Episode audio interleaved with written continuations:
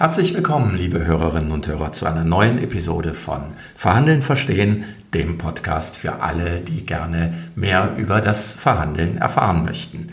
Und die heutige Episode ist auch die letzte Episode vor einer kleinen Sommerpause.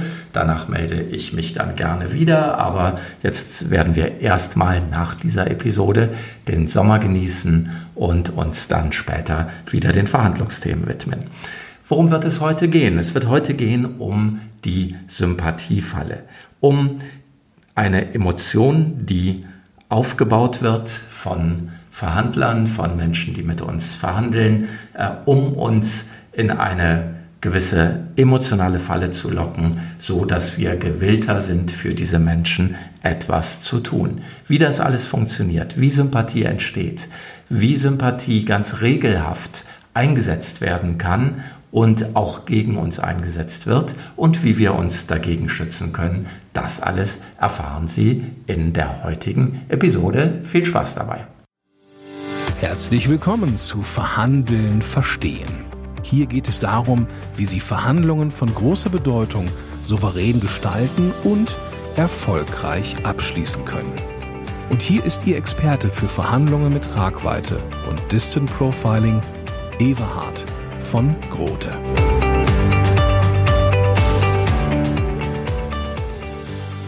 Heute geht es also um Sympathie. Sympathie, was ist das eigentlich? Als Psychologe würden wir von interpersonaler Attraktion sprechen. Das ist ein bisschen geschraubt, äh, bedeutet aber nichts anderes, als dass wir eine spontane Zuneigung auf einer emotionalen Ebene zu einem anderen Menschen empfinden. Und unser Gefühl ist, dass das scheinbar grundlos passiert, dass es einfach so entweder da ist oder nicht, weil wir uns riechen können, weil wir uns irgendwie nett finden, scheinbar grundlos.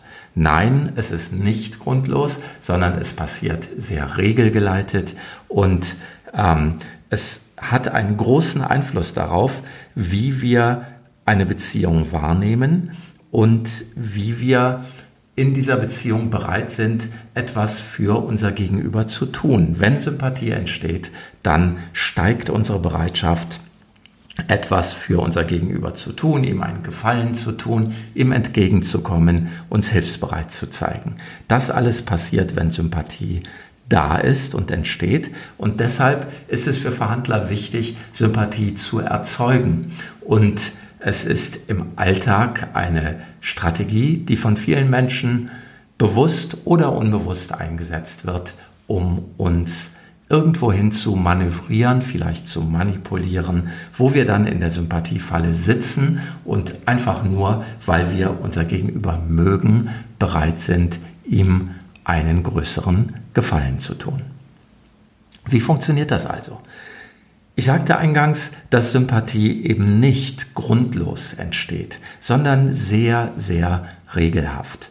Und ähm, die Theorien, die uns das erklären, die psychologischen Theorien, sind zunächst mal die Ähnlichkeitstheorien. Und man hat erforscht und gefunden, dass uns die Menschen besonders ähnlich sind, besonders sympathisch sind, die uns eben auch sehr ähnlich sind. Und da geht es erstmal um Dinge wie Alter, um Dinge wie Größe, um Dinge wie Aussehen, wie Pflegezustand, wie Kleidung, also ganz banale Dinge, die wir an unserem Gegenüber sofort wahrnehmen. Und wenn wir wahrnehmen, dass da ein Mensch ist, der uns in seinen Persönlichkeitsmerkmalen, die wir sehen, sehr ähnlich ist, dann entsteht hochwahrscheinlich auch Sympathie, also das Gefühl, dass wir diesen Menschen wahrscheinlich mögen werden. Wir kennen das Sprichwort gleich und gleich gesellt sich gern. Wir kennen auch das Sprichwort Gegensätze ziehen sich an. Aber die Forschung sagt uns sehr klar, dass gleich und gleich gesellt sich gern das wesentlich stärkere Motiv ist und dass Sympathie über Ähnlichkeit sehr stark und sehr sicher funktioniert. Und die Ähnlichkeitstheorien gehen noch weiter und sie haben untersucht, wie Sympathie dann weiter sich entwickelt. Und sie entwickelt sich, wenn wir einen Menschen, der uns spontan schon mal sympathisch ist, weil er uns in gewisser Weise ähnlich ist, wenn wir mit diesem Menschen dann in einen tieferen Austausch kommen und feststellen, dass wir ähnliche Lebensthemen haben. Zum Beispiel ähnliche Werte, ähnliche Interessen, ähnliche Motive. Also je größer die Ähnlichkeit, umso größer die Sympathie. Und darauf setzen Menschen, darauf, dass sie im Kontakt mit uns, gerade im frühen Kontakt mit uns, versuchen, Ähnlichkeit zu generieren oder zumindest die Ähnlichkeiten, die da sind, zu betonen. Und wir tun natürlich auch gut daran, wenn wir von unserem Gegenüber gemocht werden möchten, wenn wir Ähnlichkeiten betonen und auf Ähnlichkeiten hinweisen. Ähnlichkeiten gehen übrigens noch weiter. Da geht es auch ganz stark um den Umgang mit Sprache. Also sind wir auf einem ähnlichen Sprachlevel unterwegs? Sind wir ähnlich dynamisch in der Art, wie wir reden oder eher monotoner? Sind wir, verwenden wir ähnliche Wörter? Sind unsere Sätze ähnlich lang? Ähm, also auch auf dieser Ebene, wie wir mit Sprache umgehen. Sprache ist etwas, was sehr, sehr nah an unserer Persönlichkeit dran ist, werden wir messen, wie ähnlich unser Gegenüber uns ist. Und ein guter Verhandler kann sich sprachlich, emotional und in der Auswahl der Themen gut auf sein Gegenüber einstellen und eben gerade diese Ähnlichkeit betonen und Ähnlichkeit versuchen noch mehr hervorzuholen.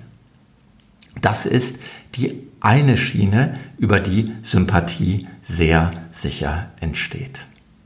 Eine zweite Schiene, und die ist fast noch ein bisschen perfider, wenn sie gegen uns eingesetzt wird, ist der Weg über Komplimente. Sie werden sagen, na ja, Komplimente, ich höre sie vielleicht schon mal ganz gern, aber doch nicht in einer Verhandlungssituation und dagegen kann ich mich leicht schützen. Das denken viele und sagen viele. Die Forschung zeigt uns aber, dass wir uns gegen Komplimente kaum schützen können. Wir mögen Menschen und wir haben geradezu eine magische Schwäche für Menschen, die uns Komplimente machen, weil Komplimente direkt auf unser Selbstwertgefühl einzahlen. Und Komplimente geben uns ein gutes Gefühl, geben uns das Gefühl, ich werde gemocht von meinem Gegenüber.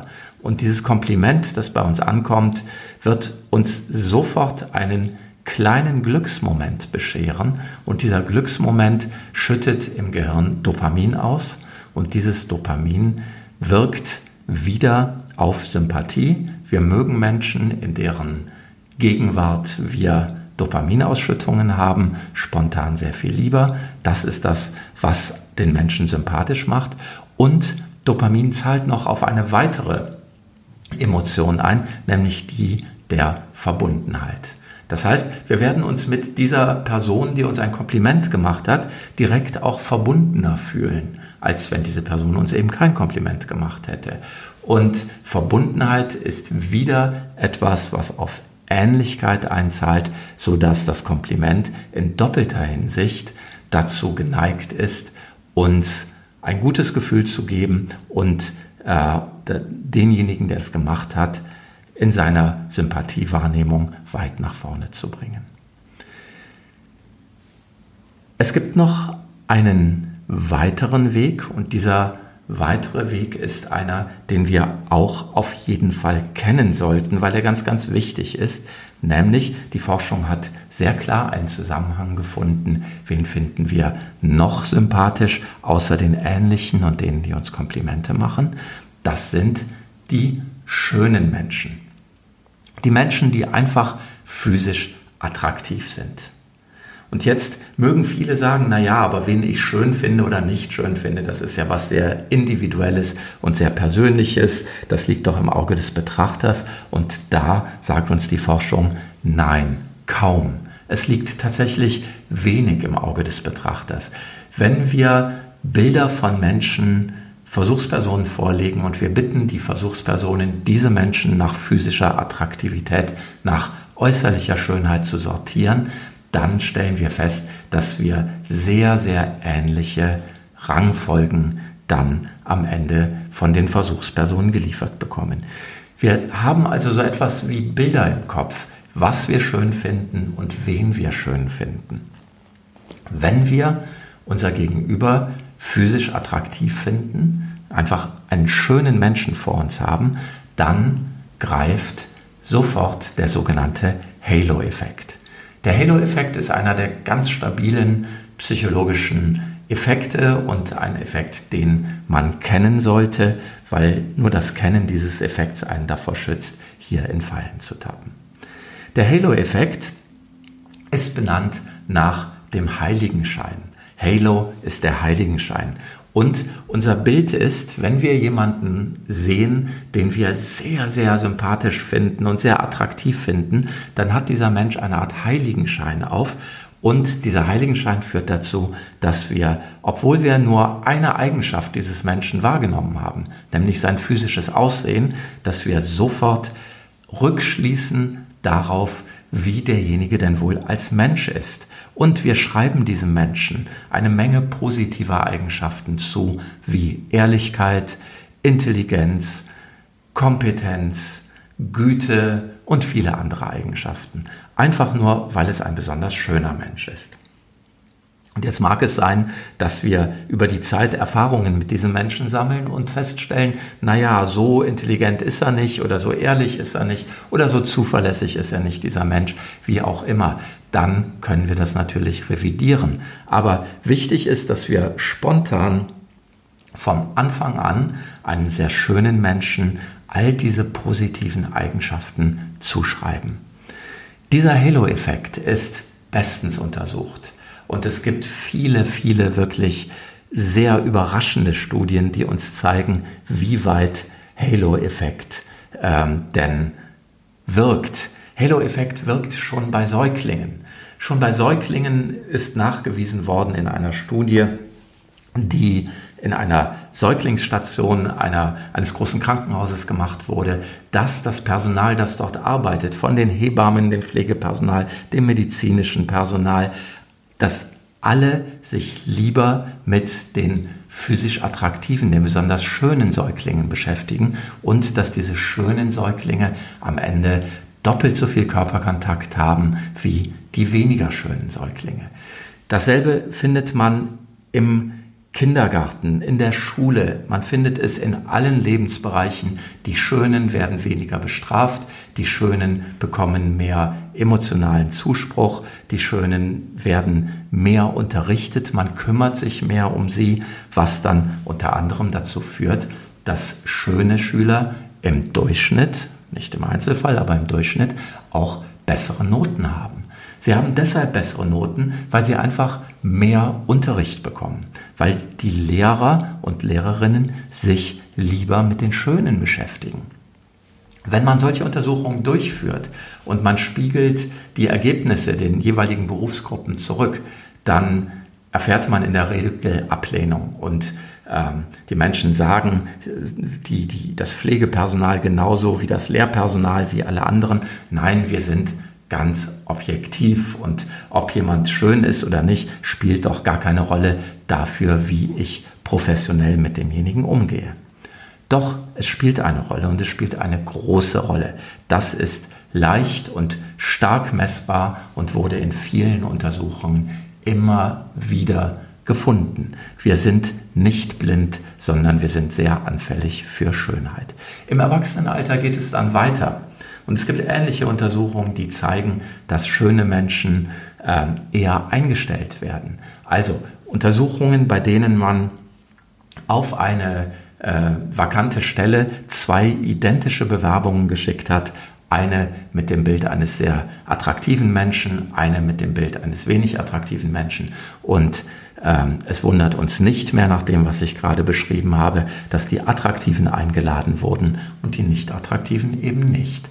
Also es zieht sich einfach durch. Und eine der ähm, für mich fast schon erschreckendsten Studien ist eine amerikanische Studie, die gezeigt hat, dass schöne Angeklagte etwa halb so milde oder halb so schwere Urteile bekommen wie nicht schöne Angeklagte. Also physische Attraktivität spielt auch vor Gericht eine Rolle. Und wenn ein Angeklagter besonders schön ist, bekommt er ein deutlich milderes Urteil als sein genauso angeklagter nicht so schöner Mensch. Und da wurde auch nochmal nachgeschaut, sind äh, die meisten Angeklagten sind männlich. Äh, spielt das Geschlecht derer, die die Strafe zumessen, eine Rolle? Also sind Frauen da anfälliger für diesen Effekt als Männer? Und man hat gefunden, dass das nicht der Fall ist. Männer wie Frauen, wir alle sind schwach, wenn uns ein besonders schöner Mensch gegenübersteht. Der Halo-Effekt schlägt zu und wir werden diesem schönen Menschen gerne einen Gefallen tun, selbst wenn der Gefallen darin besteht, ihm ein milderes Urteil für eine begangene Straftat zuzumessen. Was haben wir jetzt? Wir haben jetzt gesehen, wie Sympathie entsteht, nämlich durch Ähnlichkeit. Menschen, die uns ähnlich sind, mögen wir. Äh, dadurch, dass Menschen uns ein gutes Gefühl geben, also Komplimente machen. Und wir haben eine große Schwäche für Komplimente. Fast alle Menschen haben diese Schwäche. Und dadurch, dass unser Gegenüber besonders schön ist. Es gibt noch einen weiteren Weg, den ich nicht unerwähnt lassen möchte. Und als Psychologe würden wir hier von einer Übertragung sprechen. Also Menschen, die uns erinnern an jemanden, mit dem wir mal äh, eine besonders gute Erfahrung gemacht haben. Einen Menschen, den wir sehr mochten. Wenn wir so etwas finden bei jemandem, den wir neu kennenlernen und er erinnert uns in der Art, wie er sich bewegt, in der Art, wie er spricht äh, oder in irgendwelchen anderen Details an einen Menschen, den wir sehr mögen, dann wäre das ein weiterer Weg, wie wir einfach durch Übertragung jemanden sympathisch finden, auch wenn wir ihn noch gar nicht richtig kennen. Das geht übrigens auch anders herum und es kann gut sein, dass wir einen Menschen spontan unsympathisch finden und wissen gar nicht warum. Wenn uns das passiert, ist mein Tipp, dann fragen Sie sich doch mal, an wen erinnert mich dieser Mensch? Und ich bin ziemlich sicher, dass Ihnen jemand einfallen wird und das hilft Ihnen vielleicht, diesem Menschen, den Sie spontan unsympathisch fanden, etwas unvoreingenommener gegenüberzutreten. So, wir haben also gesehen, Sympathie entsteht sehr regelgeleitet. Wenn unser Gegenüber in einer Verhandlung es also schafft, uns ähnlich zu sein oder die ähnlichen Themen zumindest zu verstärken. Wenn er es schafft, ähm, bei uns auf den Knopf zu drücken, dass wir diesen Menschen attraktiv finden und wenn er uns dann noch Komplimente macht, dann werden wir den Menschen hochwahrscheinlich sympathisch finden. Was ist die Folge davon? Die Folge ist, dass unsere Hilfsbereitschaft steigt. Und auch das ist in vielen Untersuchungen sehr klar belegt worden. Wenn wir Menschen sympathisch finden, dann wollen wir, dass diese Menschen uns auch sympathisch finden. Wir möchten von sympathischen Menschen gemocht werden. Was können wir tun, um gemocht zu werden? Wir können hilfsbereit sein. Wir können entgegenkommend sein. Wir können dem Menschen einen Gefallen tun. Und das tun wir, wenn Sympathie da ist. Besonders stark wirkt das, wenn unser Gegenüber es geschafft hat, uns äh, in diese Falle zu locken, dass wir ihn sehr sympathisch finden und wenn er dann im richtigen Moment uns auch noch um Hilfe bittet. Das ist nochmal ein Turbo, weil die Bitte um Hilfe ist etwas, das können wir nur sehr schwer abschlagen, sowieso, und wir können es nochmal schwerer abschlagen, wenn uns ein Mensch sympathisch ist. Weil wir wissen, wenn ich ihm jetzt nicht helfe, wenn ich ihm diese Bitte, die er geäußert hat, wenn ich ihm diese Bitte abschlage, wird er mich nicht so sympathisch finden und das wollen wir auf keinen Fall. Das ist die Sympathiefalle. Also jemand sorgt dafür, dass wir ihn äh, sympathisch finden, indem er auf all diese Knöpfe drückt, die wir gerade beschrieben haben und dann, wenn wir ihn sympathisch finden, dann folgt eine Bitte um einen Gefallen, um ein Entgegenkommen am Verhandlungstisch, ähm, um irgendetwas, das uns wahrscheinlich Geld kostet. Ich möchte an der Stelle aber auch nicht unerwähnt lassen, dass Sympathie erstmal natürlich ein ganz normaler und natürlicher Reflex ist und nicht immer, äh, auch wenn wir miteinander beruflich zu tun haben, wird Sympathie nur eingesetzt, um uns zu manipulieren. Natürlich ist es gut, wenn wir neben allem professionellen Kontakt uns auch sympathisch finden, auch im geschäftlichen Kontakt. Ähm, und das erreichen wir in der Regel, indem wir ehrlich und aufgeschlossen mit unseren Mitmenschen umgehen, indem wir nahbar sind in gewisser Weise, indem wir lächeln, indem wir uns auch selbst mitteilen, Selbstoffenbarungen machen ähm, und indem wir greifbar werden für andere Menschen. Und natürlich werden wir dann auch ganz automatisch selber diese Dinge tun, die ich eben beschrieben habe, weil wir eben Menschen sind und auch so programmiert sind. Und wir möchten ja auch, dass Sympathie und gute Beziehungen entstehen. Das ist auch alles erstmal richtig und in Ordnung. Es wird dann etwas, wo wir aufpassen müssen, dass wir nicht manipuliert werden, wenn unser Gegenüber das Ganze taktisch einsetzt, wenn unser Gegenüber uns Komplimente macht, die eigentlich gar nicht richtig sind, wenn unser Gegenüber versucht, uns in diese Sympathiefalle zu locken, um dann ein unangemessenes Entgegenkommen von uns zu erbitten. Dann ist der Zeitpunkt, wo wir uns dagegen wehren müssen. Und das ist gar nicht so einfach, sich gegen Sympathie zu wehren. Ähm, ich glaube, was uns helfen kann, ist, das alles zu wissen. Und in einer Situation, in der ich jemanden kennenlerne, in der etwas zu verhandeln ist, vielleicht ein bisschen vorsichtiger zu sein mit Selbstoffenbarungen, also mit dem, was ich über mich selber erzähle, weil alles, was ich über mich selber erzähle, meinem Verhandlungspartner ein Pack angibt, eine, ein Einfallstor bietet, um mich zu manipulieren. Also, wenn ich ähm, in einer Geschäftsverhandlung, ich hatte vor kurzem eine solche Geschäftsverhandlung. Wenn ich in dieser Geschäftsverhandlung, das war eine telefonische Verhandlung, eine Preisverhandlung äh, mit jemandem, den ich noch nicht kannte, wenn ich hier einsteige und sage, ja, ich komme gerade aus dem Urlaub und der andere fragt, ach schön, wo waren Sie denn? Und ich erzähle, wo ich meinen Urlaub verbracht habe. Und der andere sagt, ach, das ist ganz toll, da war ich auch schon, da fahren wir so gerne auch in Urlaub hin. Was haben Sie denn da so gemacht? Und im Smalltalk gibt es ganz viele Ähnlichkeiten, die wir finden. Dann bin ich schon ein Stück weit in dieser Sympathiefalle drin. Also die Frage ist, will ich das oder will ich für meine Verhandlung, wo ich einen niedrigen Preis durchsetzen möchte, das vielleicht gerade nicht und versuche hier etwas distanzierter zu bleiben, etwas sachlicher zu bleiben, immer freundlich, immer höflich, aber vielleicht nicht ganz so nahbar, nicht ganz so offen und nicht ganz so redselig, weil ich dadurch meinem Gegenüber das ein bisschen schwerer mache. Alarmglocken sollten bei uns angehen, wenn uns Verhandlungspartner relativ früh Komplimente machen. Und vor allen Dingen dann, wenn diese Komplimente gar nicht so richtig stimmen oder wenn diese Komplimente ähm, äh, unangemessen sind.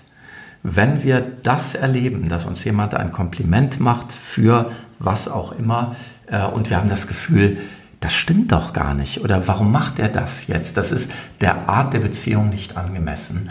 Dann sollten Alarmlampen angehen, dann können wir ziemlich sicher sein, dass unser Gegenüber gerade versucht, uns zu manipulieren. Und dagegen dürfen wir uns wehren. Vielleicht nicht, indem wir das Kompliment zurückweisen, aber schon ähm, indem wir innerlich für uns sehr klar haben, dass wir auf diesen Leim nicht gehen werden, indem wir innerlich wieder mehr Abstand zu unserem Verhandlungspartner aufbauen und das Thema schnell wieder auf die Sache zurückbringen und sagen, okay, ähm, das freut mich, dass Sie das so sehen. Jetzt lassen Sie uns aber bitte über den Preis reden. Und das hat nichts mit dem zu tun, was Sie gerade gesagt haben. Also vielleicht müssen wir unserem Gegenüber auch mal ähm, ein Signal setzen, dass wir bestimmte Dinge nicht wollen, dass wir eine bestimmte Nähe nicht wollen, ähm, wenn wir das Gefühl haben, wir werden hier in eine falsche äh, Sympathiefalle gelockt. Etwas schwierig zu unterscheiden ist es davon, dass es in einigen auch kulturellen Kontexten üblich ist und richtig ist, sich vor einer Verhandlung erst einmal zu beschnuppern und kennenzulernen. Ich habe das in Südamerika erlebt, als wir zu einer Geschäftsverhandlung in Brasilien waren und die Verhandlungspartner dort uns erstmal zum Abendessen eingeladen haben.